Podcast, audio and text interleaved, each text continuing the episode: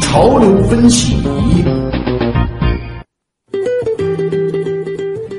潮流分析仪呢，首先来关注健康医学领域啊。根据国家药品监督管理局药品审评中心的技术审评结果，HPV 疫苗希瑞氏的接种对象年龄延长到四十五岁，已经获得批准。宫颈癌是由高危型人乳头瘤病毒在女性生殖道持续性感染引起的疾病。在我国女性生殖系统恶性肿瘤当中，宫颈癌的发病率和死亡率呢是居于第一位，其余每年新发病例大约是十万例，死亡人数大约是三万人。HPV 十六和 HPV 十八型是宫颈癌中最常见的高危型 HPV 型别，在中国超过百分之八十四点五的宫颈鳞癌病例都与这两个高危型 HPV 持续感染有关。中国女性感染高危型 HPV 的第一个高峰是十五到二十四岁，第二个高峰则是四十到四十四岁。输入病情几分钟不到，电脑上呢就自动得出诊断与治疗建议。一套新上线的瑞宁助堂人工智能医生时，引发了广泛关注。这是上海瑞金医院发布的首个糖尿病人工智能医生。他吸收了三百个名医的问诊经验与海内外所有指南。旨在助力实现全国糖尿病标准化诊疗。我们也来连线东莞记者吕春露，请他来分享一下。好的，主持人。该人工智能医生呢，是由中国工程院院士、国家代谢性疾病临床医学研究中心主任、瑞金医院代谢疾病专家宁光教授领衔团队与阿里健康人工智能实验室共同研发，取名为“瑞宁助糖”。这个糖尿病人工智能医生呢，将进入国家标准化代谢性疾病管理中心落地使用，有望惠及超过一千万的糖尿病患者，让他们在家门口的基层医院就能够享受到标准化专家级的诊疗服务。那据显示呢，中国的这个糖尿病患者的人数高达一点一四亿，即便按照每个医生管理一千人的需求来推算呢，也需要十万名医生。而现今呢，我国内分泌医生呢远远达不到十万，导致很多糖尿病患者不能享受到较好的慢病管理的服务。而且不同层级的医疗机构呢，对于糖尿病慢病诊治的水平呢也参差不齐，这也影响了糖尿病患者的治疗体验。如何让这些医生能服务到更多的糖尿病的患者？如何在提高诊疗效率的同时，还能保障诊疗水平的标标准化？阿里健康人工智能实验室和瑞金医院的宁光院士团队呢，是从去年开始联手解决这个难题。那么，宁光院士介绍呢，在瑞宁助糖的研发过程当中，双方团队呢创新性的结合国内外最前沿的糖尿病的用药策略、专家经验以及 AI 数据模型，在人工智能机器深度学习之后呢，最大程度还原了专家在治疗糖尿病时的用药的思路，根据患者不同的身体代谢情况，给出多项的综合意见，来辅助基层的临床医生做出更为科学的决策。初步测试显示呢，瑞宁助糖的诊断结果与医生的相似度呢达到了百分之九十五以上。通过使用瑞宁助糖进行辅助治疗呢，可以减少基层全科医生查阅资料的时间，为其诊疗提供标准化的参考，帮助其达到内分泌专科医生的水平。而这个系统的这个升级的版本呢，会持续从现实的海量的病案当中，根据医生的真实的临床的诊断和患者定期随访的数据，不断的自我学习、修正和提升。那么，宁光院士介绍呢，这款人工智能糖尿病医生呢，不是来替代真正的医生，它的价值呢是辅助基层医生提升我国糖尿病诊治的整。体水平，让患者呢不因远离大城市大医院而失去获得优质医疗的机会。瑞宁助糖呢，首期呢将进入这个瑞金医院的代谢中心使用，为全国呢超过一百家代谢中心提供标准化糖尿病用药的建议。据了解呢，国家标准化代谢性疾病管理中心项目呢是由宁光院士牵头，他呢首次在全国范围内基于先进的诊疗设施与物联网技术，打造线上线下整合的诊疗一体化、标准化及规范化的代谢性疾病的全程管理模式。也就是通过一个中心、一站服务、一个标准的理念，全面管理患者的代谢指标，开创了病人、家属、医生、社会共赢的糖尿病治疗的新模式。主持人，好，谢谢吕春露和我们带来的介绍。德国的一项研究显示，人工智能更加擅长识别皮肤癌。确诊恶性黑素瘤和排除无害损伤的准确率是均高于皮肤科医生了。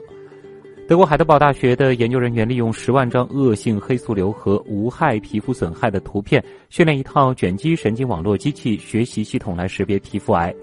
然后呢，研究人员分别向这套人工智能系统和五十八名皮肤科医生展示一百张难以诊断的皮肤异常图像。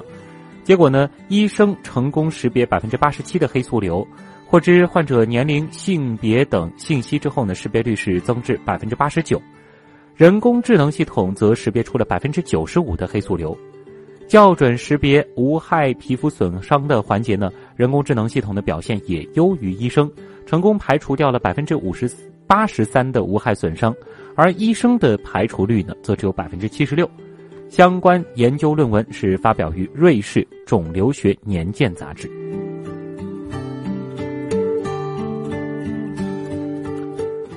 深部脑刺激疗法，也就是 DBS 呢，常被用来治疗神经疾病，与糖尿病似乎并无联系。不过几年之前，荷兰一男子在用深部脑刺激疗法治疗强迫症时呢，却意外的让他的二型糖尿病治好了大半，这引发了科学家们的极大兴趣。后续研究当中，实验室招募了一些健康男性接受同样的疗法，结果发现呢，十七小时之后啊，所有志愿者的胰岛素敏感性都大大提升。研究者推测。深部脑刺激疗法刺激了脑内的腹侧纹状体，释放了多巴胺，由此呢就提升了胰岛素敏感性，从而极大缓解了糖尿病症状。不过呢，也有科学家对这项发现的应用前景表示谨慎，他们认为，DBS 对大多数人而言并不现实。其次，体内胰岛素浓度的长期升高将会导致细胞及器官功能的永久性改变。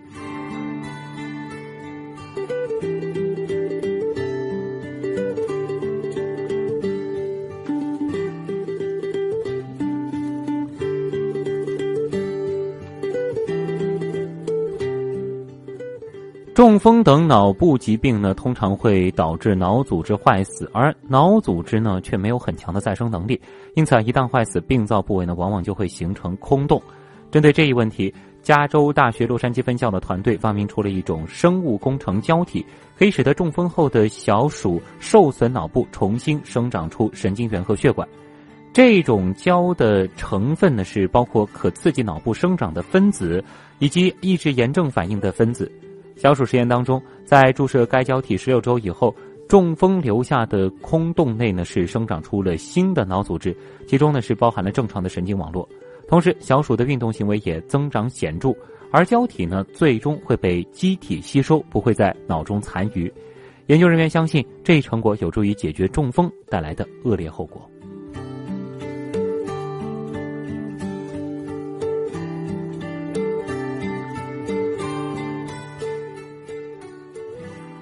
英国北爱尔兰地区首府贝尔法斯特市政厅外，昨天呢是聚集了上千人，要求首相特蕾莎梅推动修订北爱地区奉行的严苛堕胎法，让北爱人像爱尔兰人一样获得堕胎自主权，令英国政府是左右为难。爱尔兰二十五号举行公民投票，近三分之二的选民赞成废止宪法第八修正案，支持堕胎合法化。新堕胎法有望在今年年底前完成立法，并且获得国会通过。根据第八修正案，堕胎仅在孕妇生命受到威胁或胎儿在出生前已经死亡等极端情况下才合法。强奸、乱伦或胎儿畸形不能够作为堕胎理由。北爱尔兰对堕胎有着类似的严格限制。英国的其他地区，英格兰、威尔士和苏格兰呢，则允许堕胎。而爱尔兰官方此前发布的数据。每年有三千多名爱尔兰妇女被迫前往国外堕胎，包括邻近的英国。路透社报道，北爱尔兰每天大约有三名妇女前往英格兰堕胎。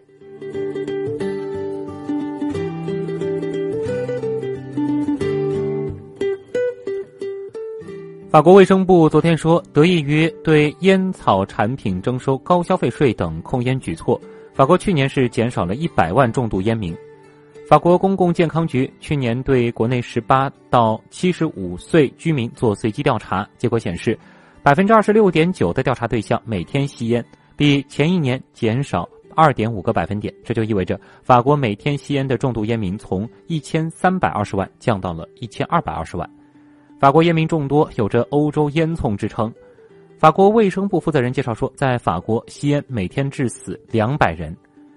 世界卫生组织的数据显示，全球人口的七分之一，超过十一亿人吸烟。吸烟严重危害健康，关联癌症、心脏病、中风等多种疾病，每年的致死超过七百万人。过去一年，法国低收入烟民减少尤其显著，有关部门有意再涨烟价，到二零二零年，计划把香烟价格从现在的每盒八欧元提高到每盒十欧元，算下来是七十五元人民币。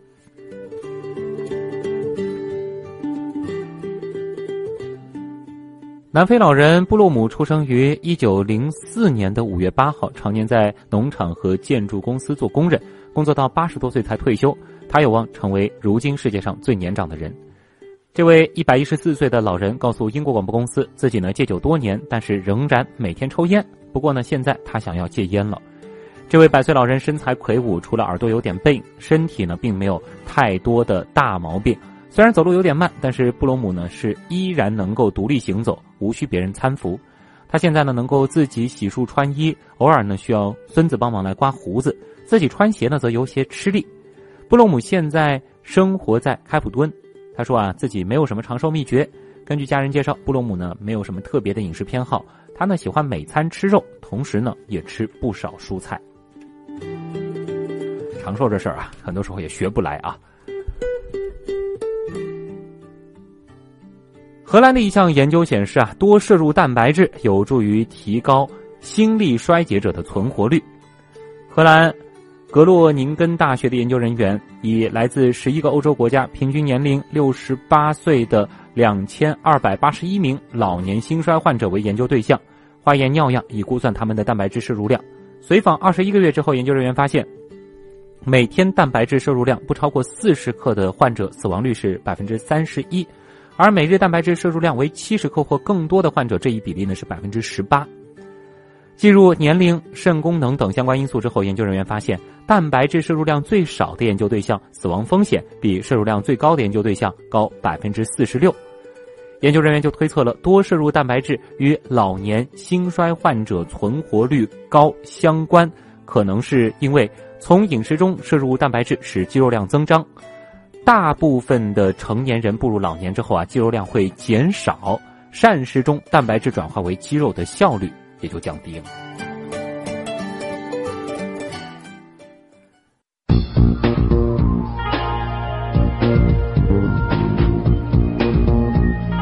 潮流分析。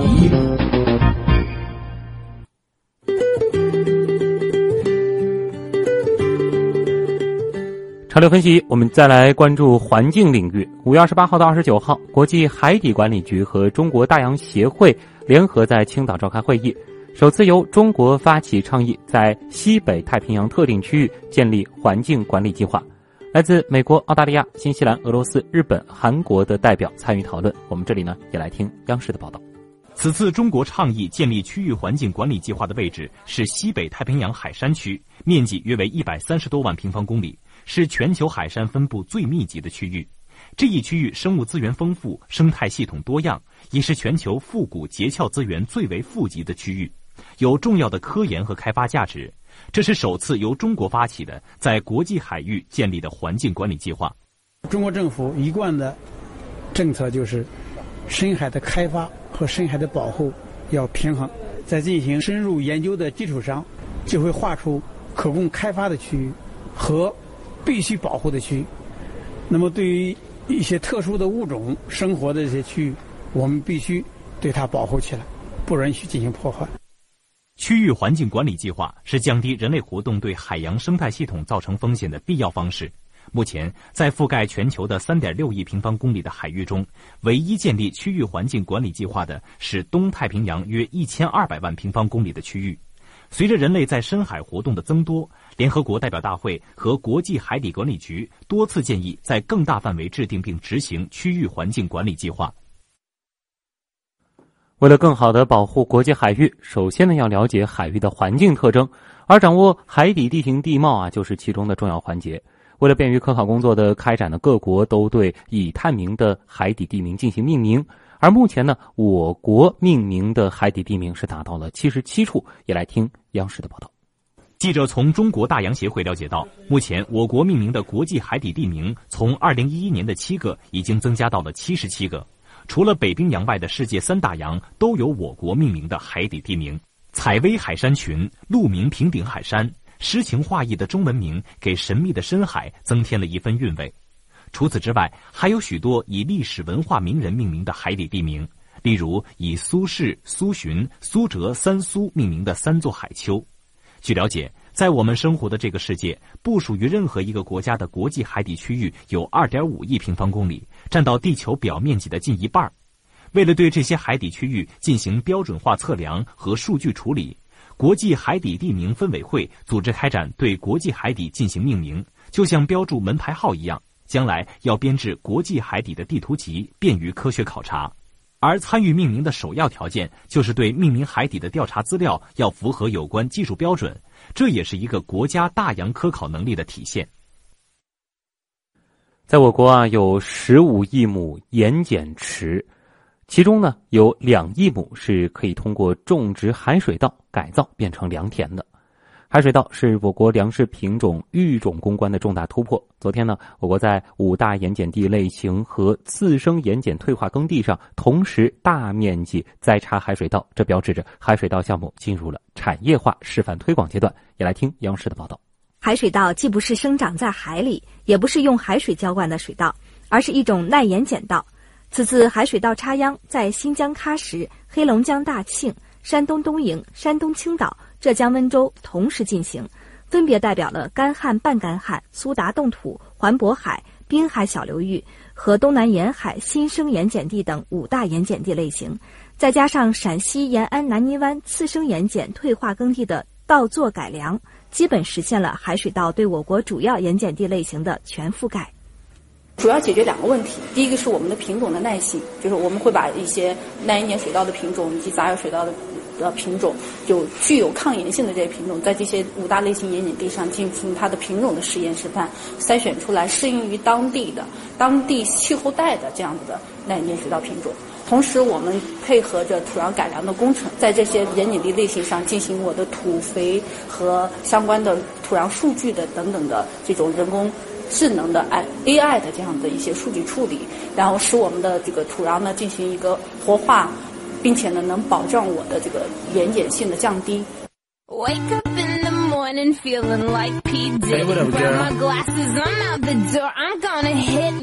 好了，各位朋友，以上就是今天新闻实验室所为您带来的全部内容。本次节目监制音乐评盛典姿，编辑王威，我是旭东。明天晚上的同一时间，我们继续新闻里边长知识。